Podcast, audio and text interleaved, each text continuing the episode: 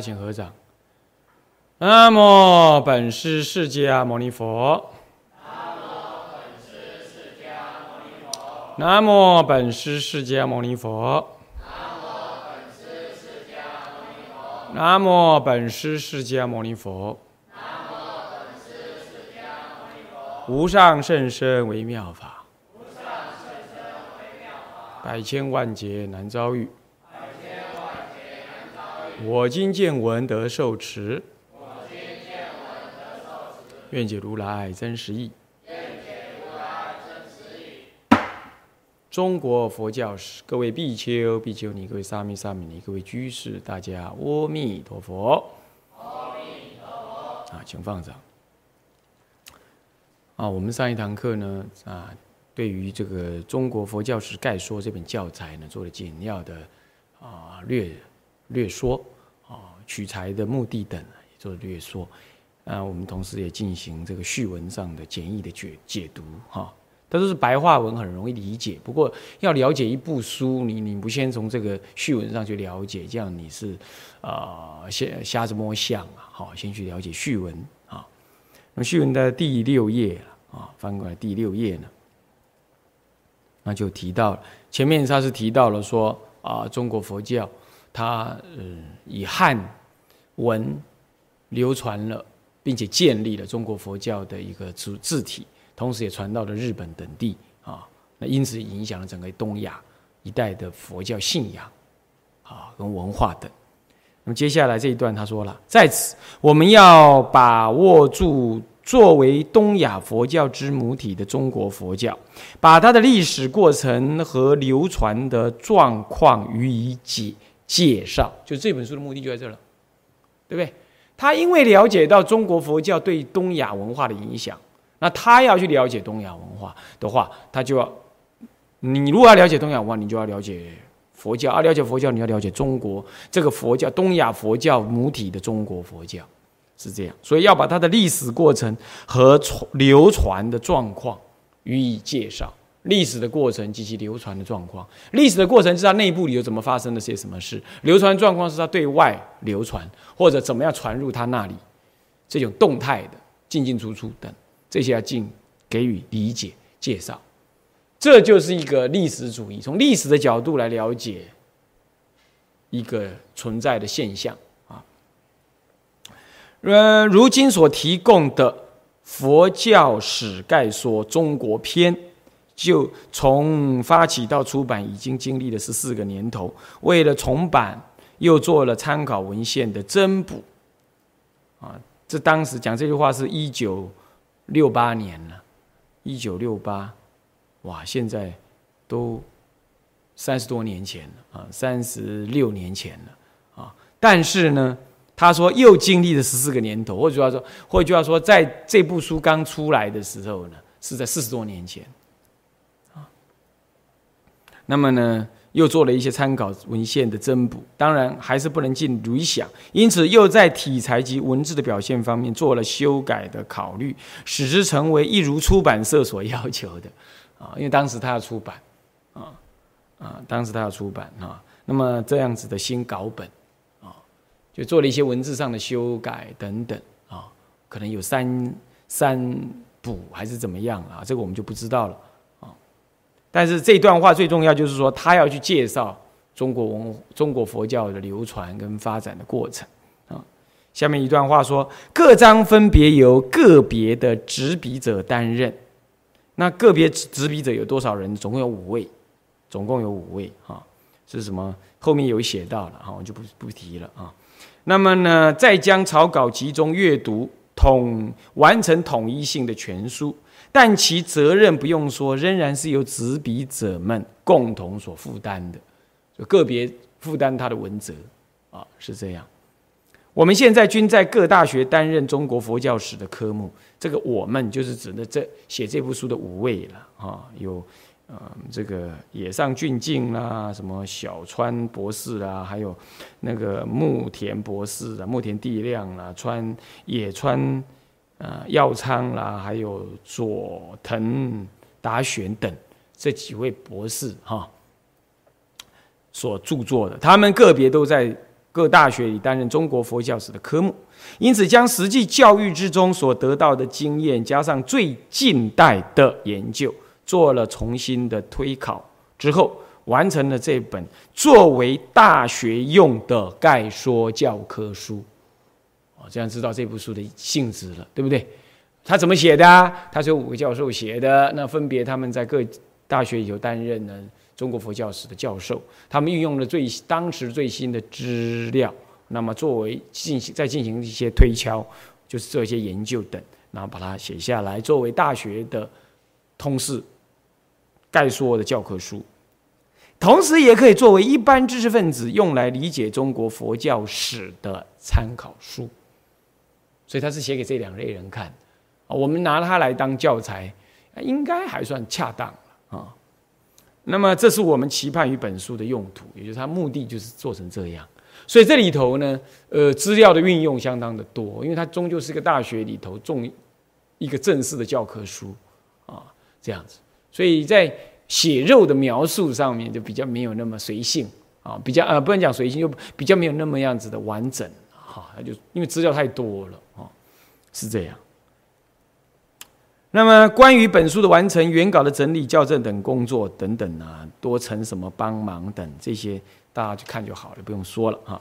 接下来我们再看译者，也就是圣严老法师啊，当时就当时就不叫老法师了啊，现在是老法师哈。那么呢，他翻译，他有什么样子的看法？他怎么会翻译这本书？他怎么看法呢？我们也稍微看一下，这样子大概你对这本书的存在的一个一个一个目的呢，大概你就会了解了。本书是佛教史概说中的中国篇，另有印度篇及日本篇两书。诸位这样就了解了吗？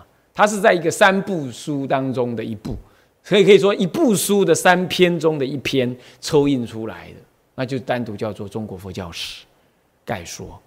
它是在，它是整个叫做佛教史概说，分别是印度、中国、日本。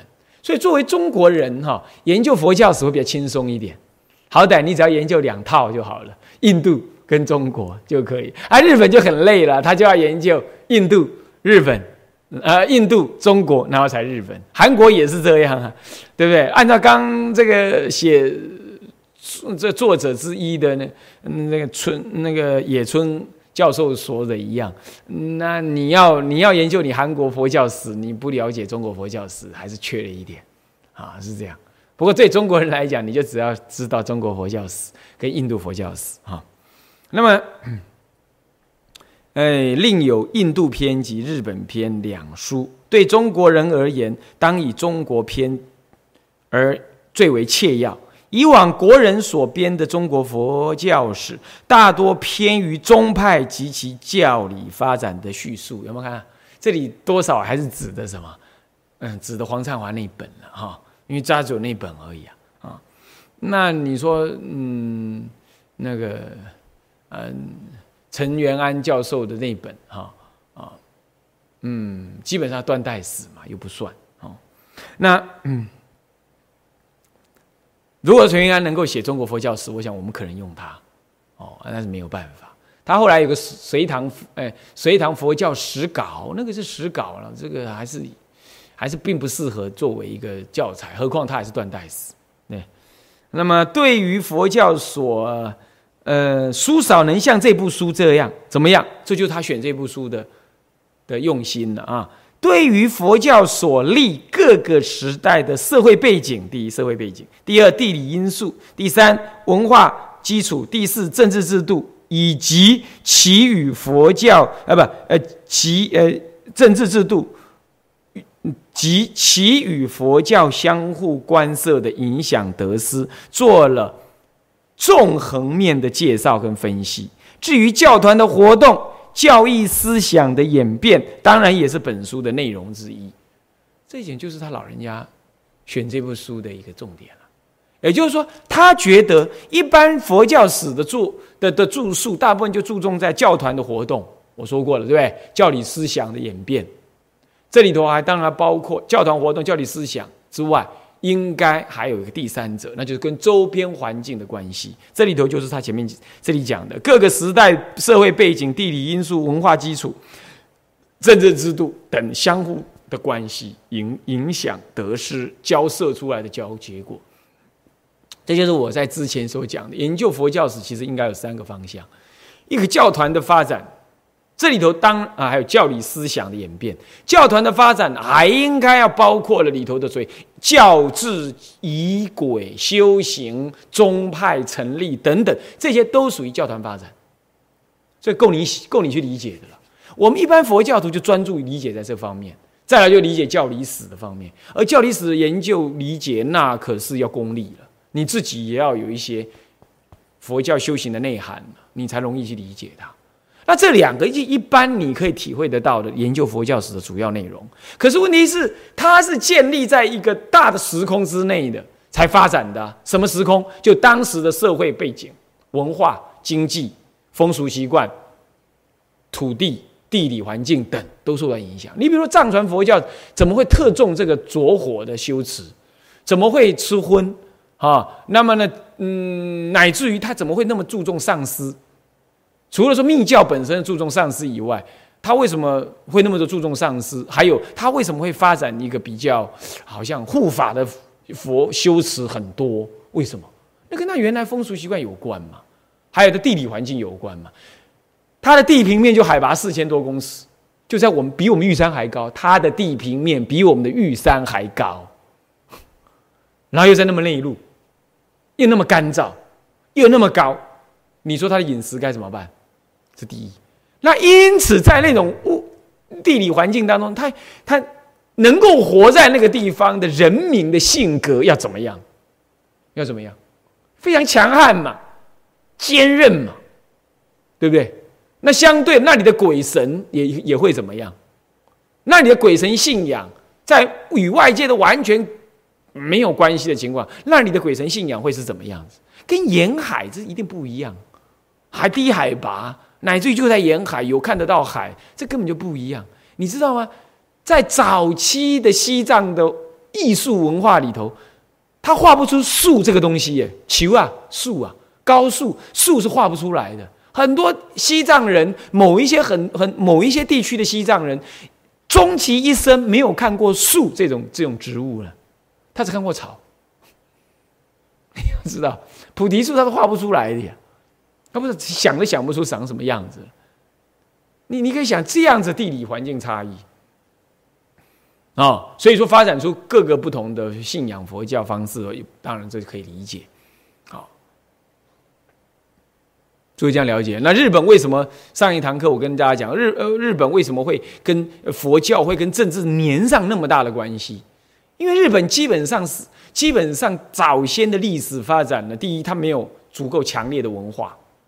所以，对日本，日本对于中国文化跟以中国传进来的佛教文化，确实是有很高的崇敬跟崇拜。你看，他当时把呃这个这个整个长安城的建构的样子，完全挪到什么？挪到他京都来，来复制一次，你就可想而知，他是请全国之力在学习唐朝文化，是这样。为什么？他没有一个强势文化做底嘛？就像就像就像那个泰国完全吸收了呃南传文化、南传佛教的文化一样，你可以理解是这样，对不对？那这样子，既然它代表一种高尚的文化，那我你想，我政治人物如果要表现出我对人民的统治力，那该用什么方法？我掌理那个高尚文化，作为我所用嘛，对不对？是不是就这样子？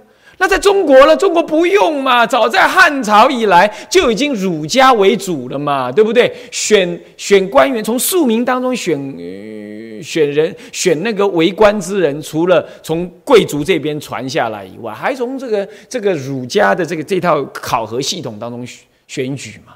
所以整个思想里头，事实上根本不是你，嗯，佛教甚至还是一个外来的，某种程度被被排斥着的文化了呢。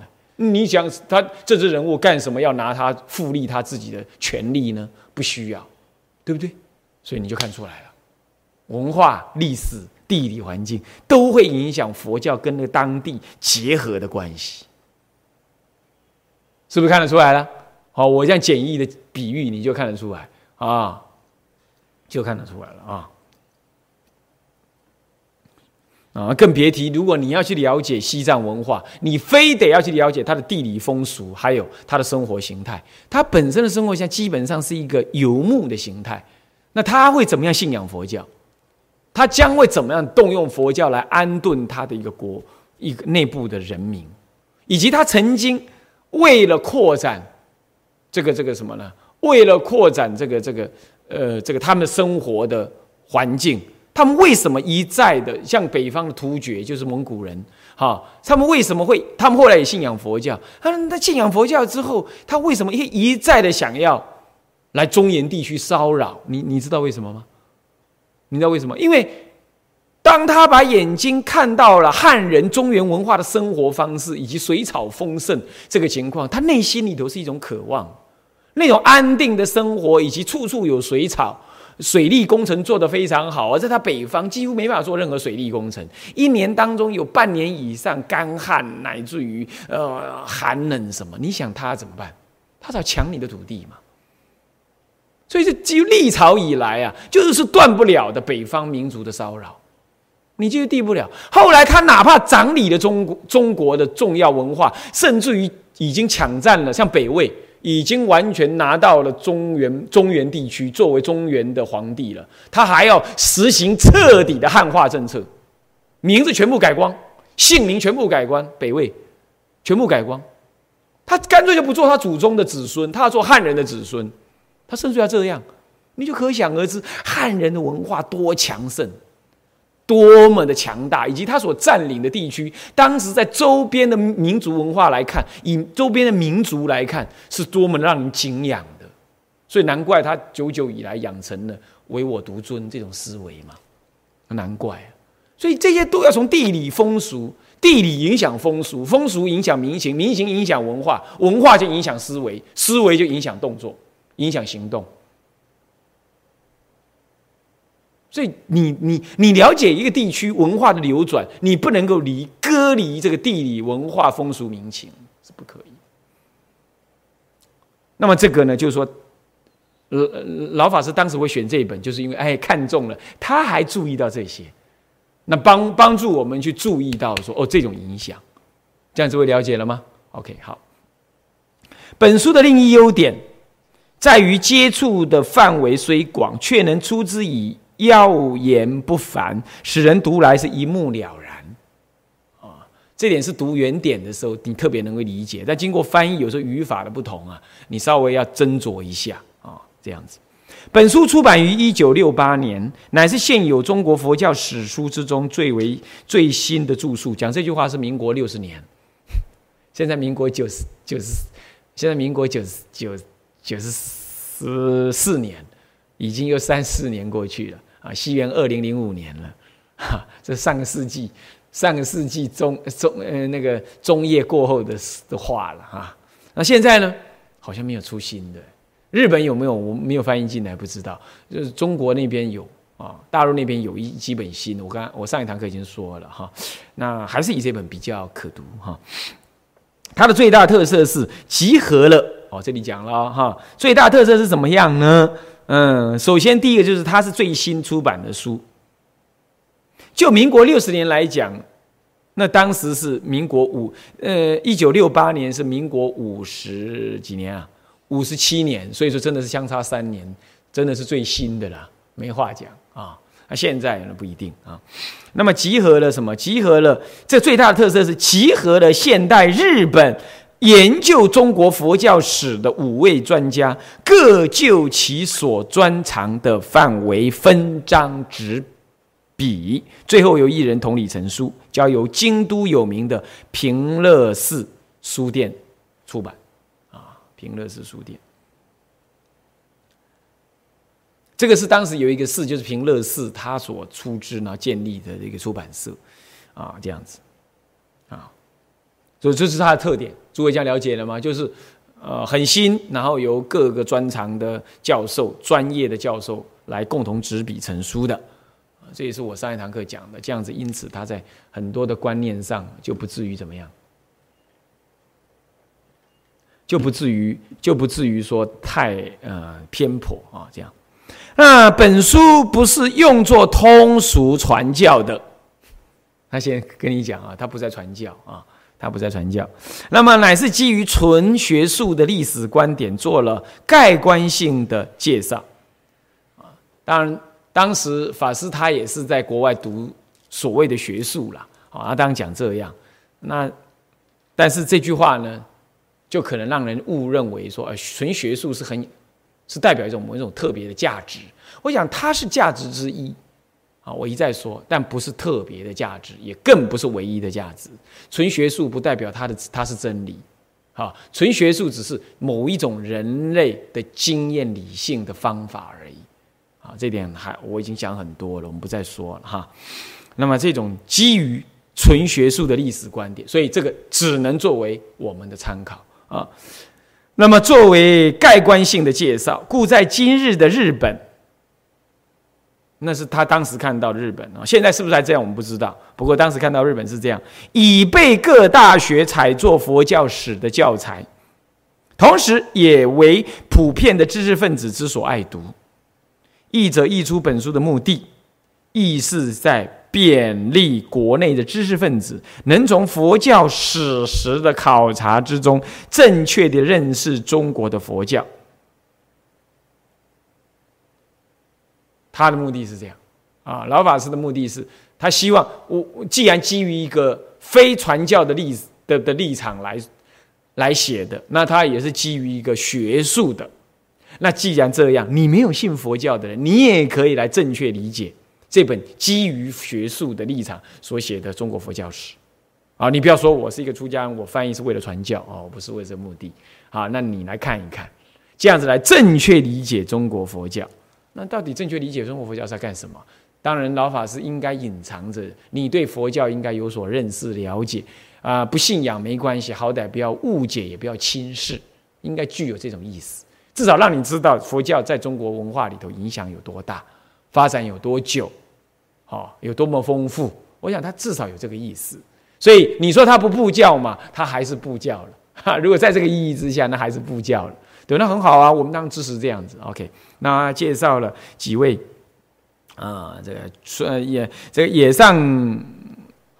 这个教授是大谷大学前任的校长，文学博士。小川教授是龙谷大学的教授。呃，木田教授是京都大学的副教授，文学博士。呃，野村教授是立正大学前任佛教部的部长，那么也是圣严法师当时同一个大学的哈的部长哈。那再来呢，做做佐藤教授是呃。居泽大学的副教授的中华民国六十年六月啊，在东京，他他在东京写的序文啊。好，接下来我们来看目录了啊。我说过啊，先先看目录。来，我们看看目录啊，目次，这两个序文这样就够了啊，要了解这个意思了。接下来看啊，开始进入了。哎，有几章呢？总共啊，分了十。六十八章，最后还附了一个中国佛教史年表。哎，那个佛教史年表倒是很管用啊，很精简有力哈，不是很长。但是呢，当然在呃佛光山，他整理了一本叫《中国佛教史年表》，那非常非常大一本哈，这样，那那就很细很细哎，应该对佛教有一些有一些佛教历史，中国佛教史有一些嗯。啊，兴趣的人这本书都应该要有啊。佛光山的这本编的这本书都要有哈。这里他用的几乎都是日本的资料为主了啊。日本的像佛光大词典用了很多日本望月词典的资料啊。好，那么这总共十八章哈，十八章。第一章是叙说，接着他并没有在各章之间分篇，分篇。换句话说，他就一章一章的这样下来。啊，那我们来看一下，第一章叫叙说，他总说了什么呢？总说了第一佛教的性格，佛教史的地域分区分。这里是跳开中国佛教的，跳开中国佛教的立场来说的，在佛教传播的路线，这是从印度往外传里头讲的一个总说啊，包括佛中国也算在内。它并不是说中国佛教的传播路线不是的，是指就印度传出来的路线说的佛教史的时代区分，这里就就就跨入了什么？跨入了它这部分讲的呢？嗯，固然也不是就中国佛教的。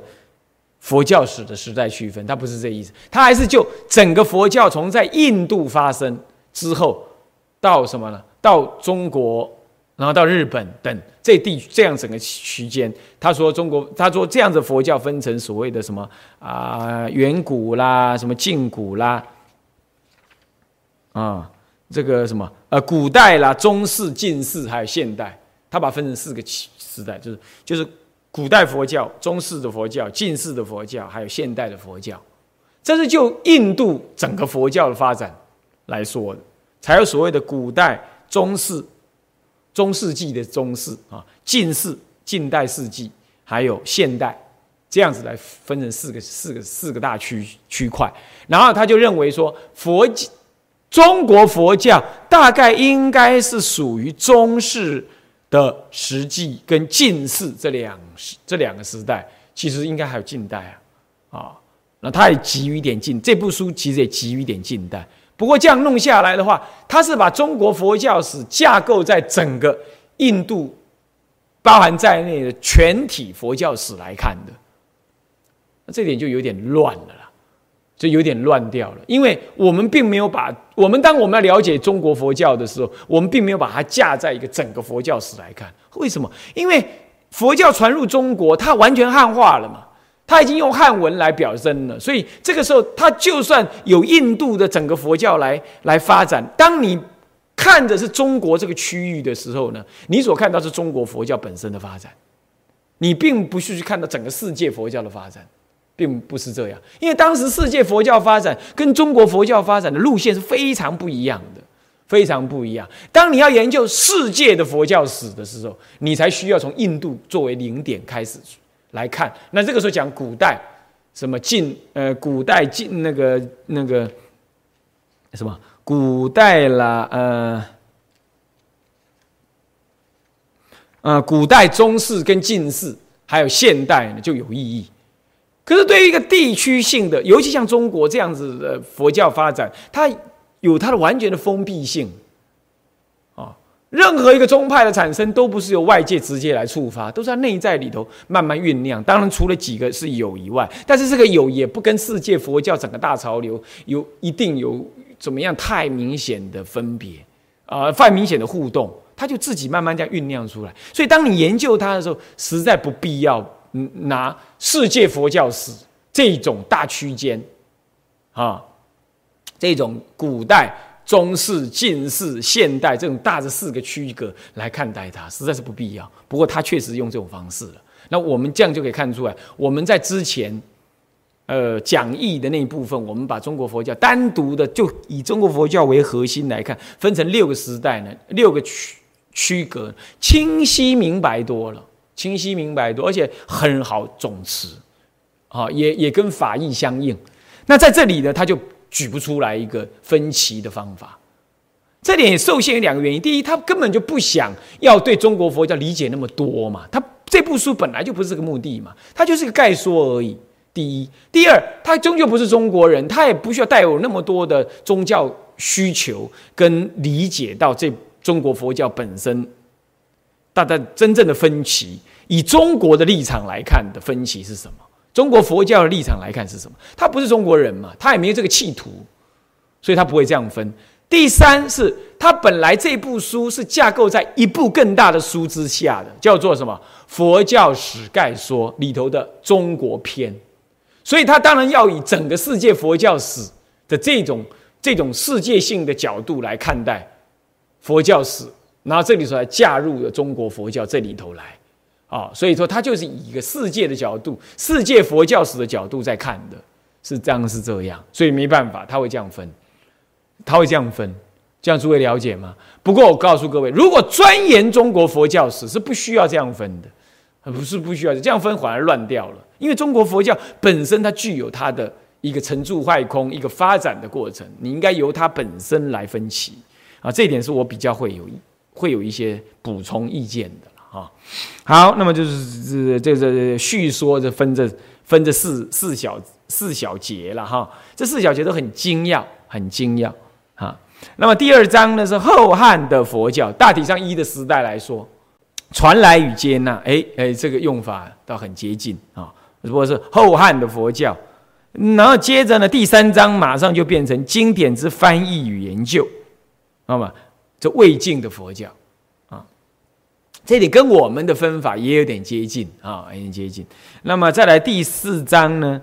啊，第三章呃，第四第二章是这样：第一，传来的年代是什么时候？明帝的求法，就是东汉明帝的时候呢，到底怎么样去求法的？历史上怎么记载？还有《魏略》这部书当中，它有什么记载啊？然后再来楚王英的奉佛。这楚王啊，你知道楚王在今天的什么浙江浙一带，所以江浙一带现在佛法非常兴盛，这真的很特别。就你看在东，你看在汉汉王朝的末年，楚王就已经有明确的信佛的什么的记载跟他的行动。这个你要知道，这已经不是一个突发事件，说楚王出现了才信佛。显然，在楚王之前，民间的信佛的风气已经都有一些些存在。就算不是在民间，也在什么？也在贵族当中。为什么我会这样讲？因为，呃，因为呢，呃，汉王朝基本是一个贵族政治。你要知道，汉王朝基本是贵族政治。是以主要贵族，尤其到汉末年、东汉末年，重重要是贵族贵族政治。所以贵族政治呢，贵族信仰的宗教，民间不一定等同信仰了，这点当然有差别，常常是被贵族掌握着。不过终究会流传到民间。那么呢，殷楚王英的奉佛是一个明显的历史记录着的，所以我们就可以知道，那他作为一地方的首长。地方的首长嘛，哦，他是一个地方首长，一个很大地区的首长，他能够到信佛的阶段，他一定是贵族已经把他信到哪里去了，他不可能自己一个人孤立在那里信，一定有人介绍给他，不然他对外界的讯息是不是那么容易的？好啊，也一定假后到修博后，人家信的好了，才要让他信嘛，是不是？而且足以说服他，他才能信嘛，所以这就是很特别。所以这里头你要看出来很重要的一个讯息，就是其实早在这之前，已经很早就已经有佛教。这历史学家多少都有这种推论啊。那东西的交通促成了宗教的流传啊。再来经典的成立，这个讲经典的成立啊，就很，这就是学术界的用语啊。啊，我们不能这么讲。要不就讲翻译，要不讲传出，或者这样说，或者讲流传。那成立好像经典是被编的才叫成立，经典怎么有成不成立呢？经典本来就在佛时代就成立了，所以这种用词就很糟。哦，但是学术界就是这个样子用法。哦，那知识分子一些知识分子不信佛，他就读了这个名词，他隐含了这样的立场跟概念。就永远种下了什么？永远种下了这个经典为人所编的这种这种恶恶性的思维了啊！所以在这里就你就看得到了啊！那没办法，这就是学术的东西啊！我们要注意啊！好，那第三章魏晋的佛教，汉之后汉王朝灭了之后，就到了三国魏晋这个时代了啊！三国鼎立，最后是魏王朝。然后再来是晋、东，啊，那么呢，这里头呢，两晋时代啊，魏，然后再两晋啊，那么这个朝代是非常动，呃，有一段时间是动乱的哈，那么呢，基本上在魏之前是很动乱的啊，那么这是吴魏的翻译家，在魏跟吴的翻译家，然后呢，主法护还有胡族的佛教。也就是当时的边陲民族的佛教，还有再来这里头开始有汉人的出家，最早的时候在魏晋时代就已经有汉人的出家了，啊，那出家没有受戒哦，没有受戒，啊，朱呃像朱士行这一类的，他们都还用世俗的名称啊，很有意思哦。弥天寺道安，从道安法师之后才有出家人姓释这个观念。好，那但是出家人姓释呢，有没有真正落实呢？在历史当中也并没有太落实的很那个。那到了最近这几年来呢，又被啊这个新呃又被新的认可了，可以落实。啊，我现在我的身份证上面就是释某某，啊，就不再是我的属性。我觉得只要凡是出家人都应该去改姓释才对啊。那么人家叫，有时候还被叫，哎哎哎，王丽花小姐啊，一看是出家人，这是真难听啊，是实在是啊，是吧？呃呃，什么呃什么什么呃，陈大头先生，哎，那那出家人，那这多难听啊，是不是啊？这出家人呢，赶快去改改姓。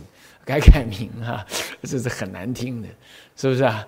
啊，赶快去改掉啊！那我有很多财产啊，怎么样？这么无所谓啊，你有财产一样照改啊，是不是？啊，嗯，啊，这经典的那在这个啊汉人之出家，好叫道安大师啊，道安大师、鸠摩罗什大师，再来就出现个涅盘宗，在庐山的慧远等，他就举了这几个人，对不对？我告诉各位，魏晋南北朝这几位真的是顶天立地的大德啊！这是我说过了，是不是这样子啊？那么在天台中入门也特别提了道安大师跟慧远大师，是不是？这在历史上几乎你谈这个时期的历史，你不谈这几位，你这这这你要谈什么啊？啊，是不是？当然还有康生慧啦、康生凯啦这一类的翻译者还可以再谈的了啊。那么这里没有了啊，就重点在这几位。嗯，很重要的哈。这个魏晋南北朝，魏晋朝的是经典之翻译与研究。这他这样分分成魏晋的佛教，主要就是以朝代来分。好，那我们之前我们的分，我们不是这样的，我们以一个整个佛教本身发展的重要性来讲，所以我们完全我们不是把魏晋切割成前半跟后半，哈，是这样子的。是切割成前半跟后半，我们玩我们以一位人就是鸠摩罗什来分割，所以这点手法的不同了，对不对？那对于日本人来讲，他这样分好分嘛？无论是资料的取得，他也是来看哦，就魏晋南北朝的朝呃魏晋朝代的资料啊，那什么时候朝代？对他来讲这样就够了。对于一般来理解一个佛教，已经好像看起来很容易了。可是我说过，我们作为一个中国佛教徒，尤其是佛弟子来研研究佛教史，就不能这样傻乎乎的这样分，这样分没有血肉，没什么感觉的啊，诸位。不过这个分法也有一点味道，那就是说，刚好恰恰好在魏晋这个时代，他说刮胡经典之翻译与研究，经典的翻译跟研究，其实坦白讲，南北朝更是研究的时候啊。而且照样在翻译啊，没有错，在魏晋南北朝翻译为重点，因为有出了一个鸠摩罗什。呃，在魏晋两朝了啊，两代的时候了，哎，翻译为重点没有错。可是研究呢，研究的真正重点在南北朝。你要真的按照按照历史上来看，真正重点在南北朝。所以你看，我们的分法就不是这样。事实上，在鸠摩罗什已经是接近南朝了。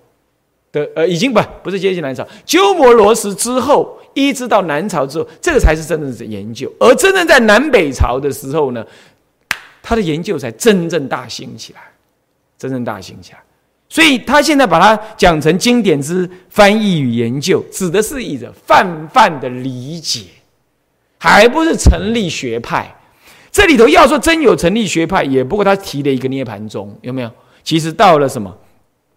到了南北朝成立的宗，权力的成立的学派才多，而且它命名为宗，有没有？事实上，我们提过，这实际上只能叫学派，还不能成为一个宗，还不能成为一个宗，因为它并没有举出依于《涅盘经》所所强调的修行方法，以及传承下来的修行可行的一个具体的方法，以及长期有它的徒众继承，并没有。涅盘宗一进入到南北朝的时候。就被什么呢？就被这个后来的智者大师所吸收，然后建立天台宗，涅盘宗自然就消失了。所以它很快寿命并不长，哦，是这样。它并不算宗，应该算是个学派啊。好，所以说这个有个比照出来啊。不过这样也是可以了哈，你如理解一下，他认为的翻译跟研究啊的意思。到第四章，呃，南北朝的佛教，这是完全是以朝代来分割，是教团的发展与儒道二教，儒道二教什么？与儒道二教的什么相互适应，跟对立跟相互适应的意思，啊，是指这样。不过这个呢，你要这样讲，又有点挂一漏万。为什么？其实，在在这个后汉时代啊，佛教初传进来，他就面对了跟道教的问题了。啊，到了那个魏晋两朝的时候呢，两代的时候，那个道教的跟跟他那个对立呢，也仍然存在着。那一直到了什么呢？南北朝。所以你在这里特别要提到儒道二教，它指的是指在南朝跟儒家，在北。呃，在北朝跟道家的一个什么呢？在那个时代的某一种程度的对抗或者论辩，指的是这个意思啊。那么教团的发展，为什么在这里开始谈教团的发展？为什么？哦，呃，这个倒是可以理解的了哈。这我们在分歧当中，我们是比较没有去谈到它，这点可就可以做补充。呃，为什么呢？因为相对来说，南北朝时代已经。国家基本区域已经稳定下来，虽然朝代也换的蛮快的，平均四五十年、三四十年就换一朝，不过呢，基本相对稳定了啊。那所以说，然后佛教的发展，经由研究跟学学派的需要啊，就需要聚一群人来一起研究，啊，聚一群人，那就有所谓的教团的发生了，这个问题就出现了。其实这个呢。早在魏晋时代就有，你比如说庐山慧远大师，他就是带了一群人；道安大师就带了一群人共住。庐山慧远大师更是如此，根本就结社在庐山，所以他就已经形成一个教团。然而那个时候是初初成形式，到了魏晋南北朝，随着政治的板荡越来越轻微，那相对的稳定，相对于魏晋稳定之后啊，然后再相对着。佛教的研究又更深刻，那一群人聚在那里，长期的研究、研讨、讲学啊，那就显得非常重要。你看智者大师不也是带了一群人到天台山去吗？也是形成一个教团，他也有教规，有十十条教规啊，该说怎么样怎么样。早上要上殿共修，如果没上殿的话呢，没有正当理由啊，要罚对众礼三拜或者十拜。啊，怎么样？怎么样？他都有这种要求，这就形成了什么教团的运作了？那个看到没有？为什么会在南北朝出现？这蛮合理啊！他注意到了这个问题了啊！这这学者已经注意到这个问题。那好，还有这里的教团，还甚至于还当然基于什么？基于居士的教团也算进去。所以你看看啊，再来啊，你看一。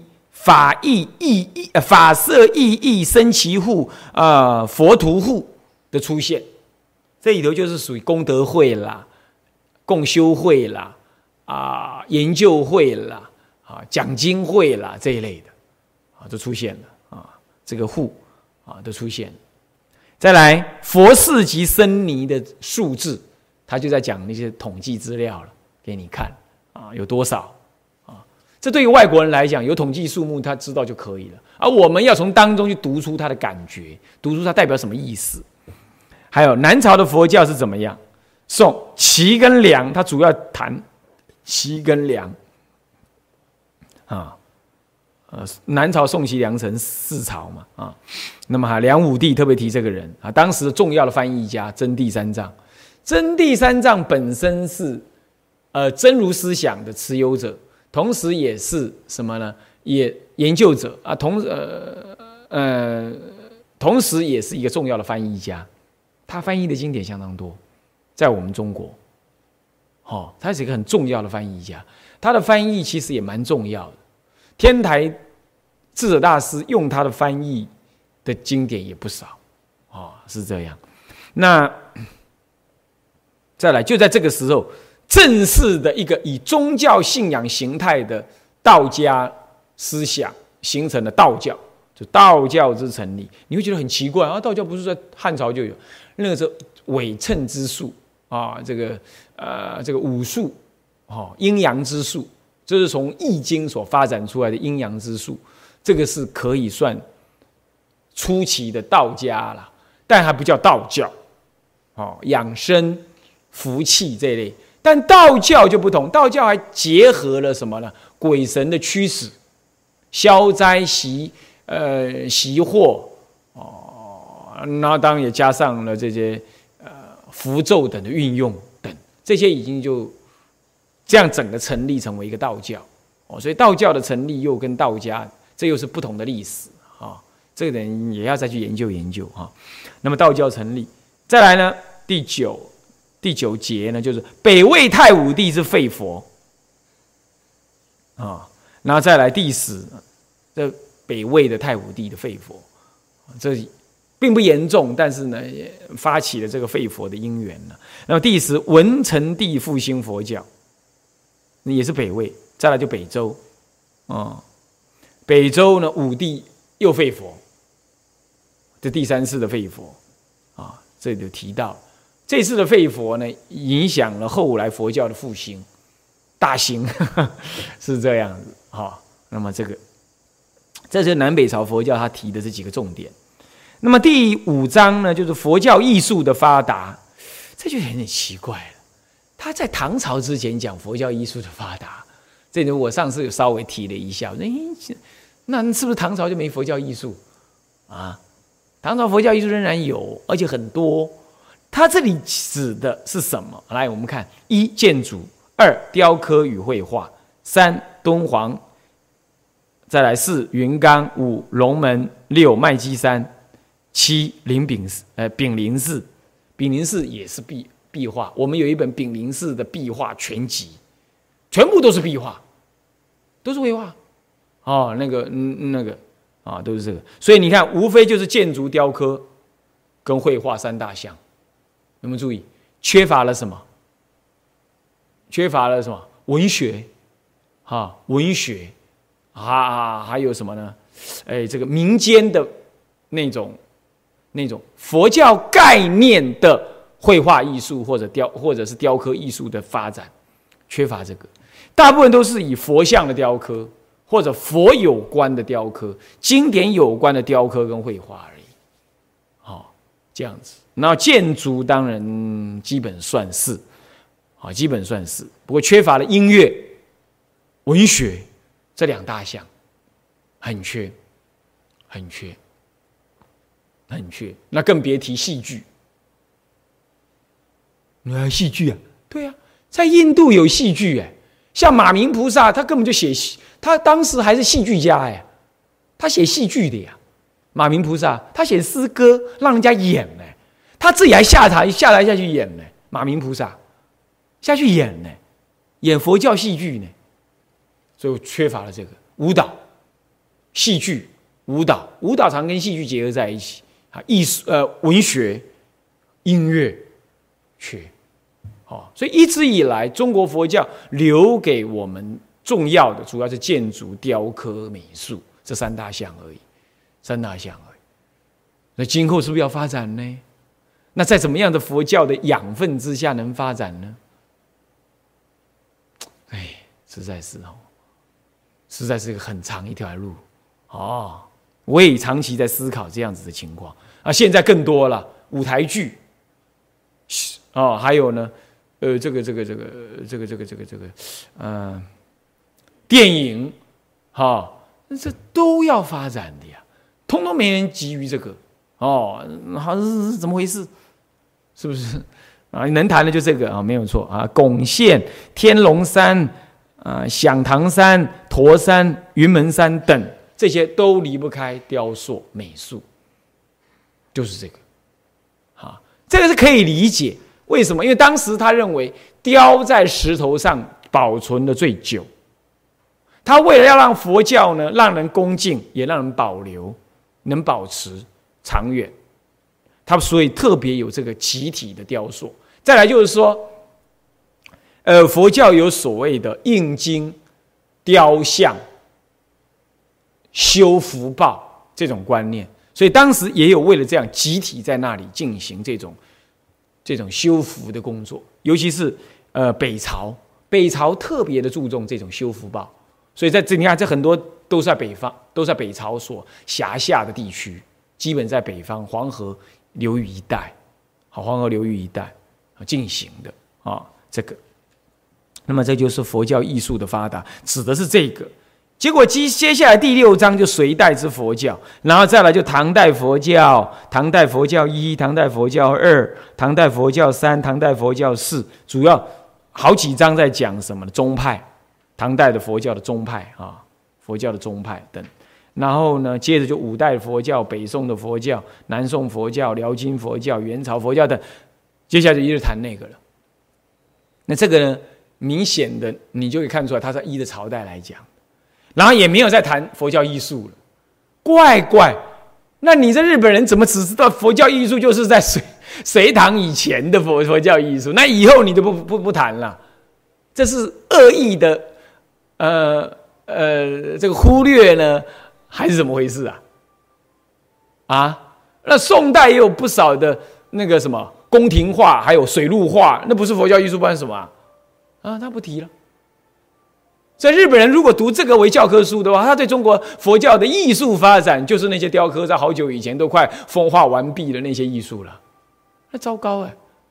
所以这就是假诸外国人写佛教历史啊，你就是没办法，你就受限于人家怎么看待你了。看到了没有？是不是在这里你就看得出来有又有这种问题？所以不要傻乎乎的哈，读人家的书一路读到底。啊，读得很好，你你要去有所理解。那要这样看的话，那唐代以降，中国佛教都没艺术了啊，还有好多哈。事实上，但但是确实都局限在什么？都局限在雕刻、美术、建筑这三大项。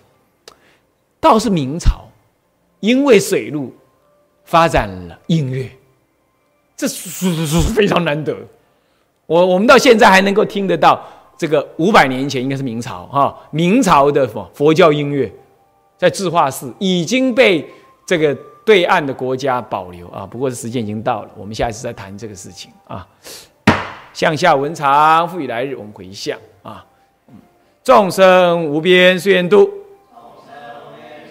烦恼无尽誓愿断，法门无量誓愿学，佛道无上誓愿成。自归依佛，当愿众生体解大道，发无上心；自归依法，当愿众生深入经藏，智慧如海；自归依身，当愿众生同理大众，一切无碍。愿以此功德，庄严佛净土，上报四重恩。下济三途苦，若有见闻者，悉发菩提心，尽此一报身，同生极乐国。南无阿弥陀佛，南无阿弥陀佛，南无阿弥陀佛。